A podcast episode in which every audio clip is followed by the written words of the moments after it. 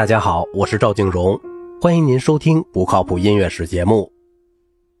十九世纪以前，俄国世俗的艺术音乐大部分掌握在外来的意大利、法国或德国的作曲家手中。第一位被欧洲人和俄国人都公认为真正的民族声音和与西方同辈不相上下的作曲家是米哈伊尔·格林卡。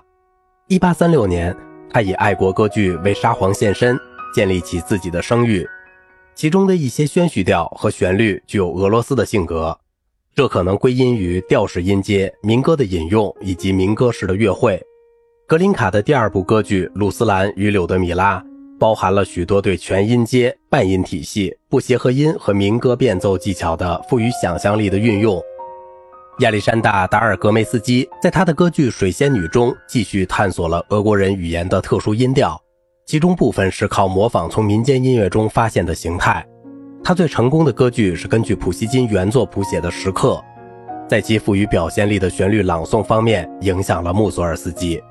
同时，受到德国派的训练，并用一种世界性风格进行创作的柴可夫斯基，却并不特别热衷于推进民族主义的事业。尽管他也选择一些俄罗斯题材，他为舞台写作了大量的音乐，其中包括背景音乐、芭蕾音乐和歌剧。叶普尼根、奥涅金中的角色贯穿始终的激情，以及从第一次的管弦乐前奏出现的一个胚胎动机产生出大量主题的方法是值得注意的。在《黑桃皇后》中，柴可夫斯基创造了与普希金故事中相同的狰狞气氛，也通过借用那个时期的一些乐思，再造了叶卡捷琳娜大帝统治下的18世纪俄国的精神。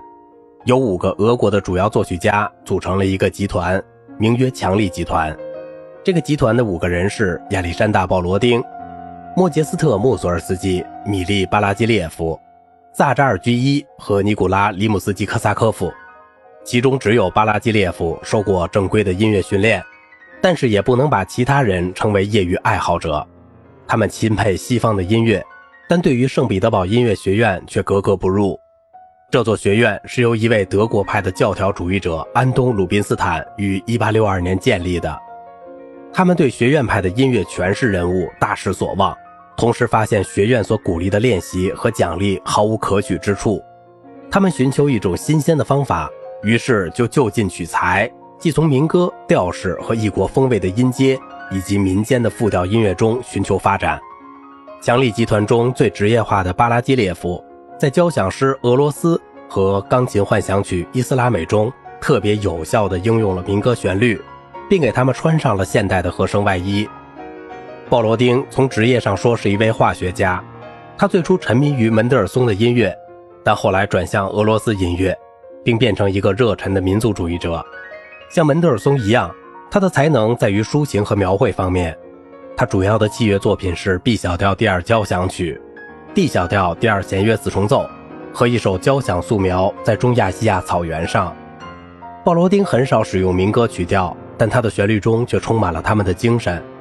鲍罗丁的成功还在于他的主题具有个性，他的管弦乐肢体透明，以格林卡为范本，他的和声精致而有调式风味，以及他从一个富含主题的单一乐思发展出整个乐章的新颖方法。例如第二交响曲的第一乐章，他的两首交响曲的调性布局表明了俄国人对不平常的调性关系的喜爱，如第一交响曲是降 E 大调。但它的第三乐章慢乐章却是 D 大调，带有一个降 D 大调的中段。第二交响曲的四个乐章分别是 B 小调、F 大调、降 D 大调和 B 大调。鲍罗丁的四幕歌剧《伊戈尔王》在他死后由里姆斯基科萨科夫和格拉祖诺夫完成，并于1890年首演。它与其说是一部戏剧，不如说是一系列静态画面。第二幕的熟悉的波罗维茨舞曲。展示了五光十色的和声、明亮的色彩、优雅的旋律线，以及精致的异国的东方的风味。在格林卡的《鲁斯兰与柳德米拉》以后，这成了俄国许多音乐的特点。萨扎尔居伊论俄国强力集团，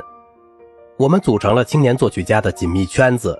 由于没有地方学习，还没有音乐学院，于是就进行了自学，其中包括演奏所有伟大作曲家写过的任何作品。以及所有提供出来进行评论和分析其技术性和创造性的作品，我们都很年轻，因此判断是粗糙的。我们在态度上非常不尊重莫扎特和门德尔松。后来我们又反对过舒曼，当时所有人都忽视他，我们却非常热心于李斯特和伯辽兹。我们崇拜肖邦和格林卡，我们进行热烈的辩论，在辩论的过程中，我们常常灌下四五杯加果酱的茶。我们讨论音乐形式、标题音乐、声乐，特别是歌剧形式。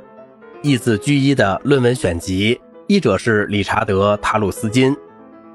参见对俄罗斯音乐的历史和历史编撰学的一些思考。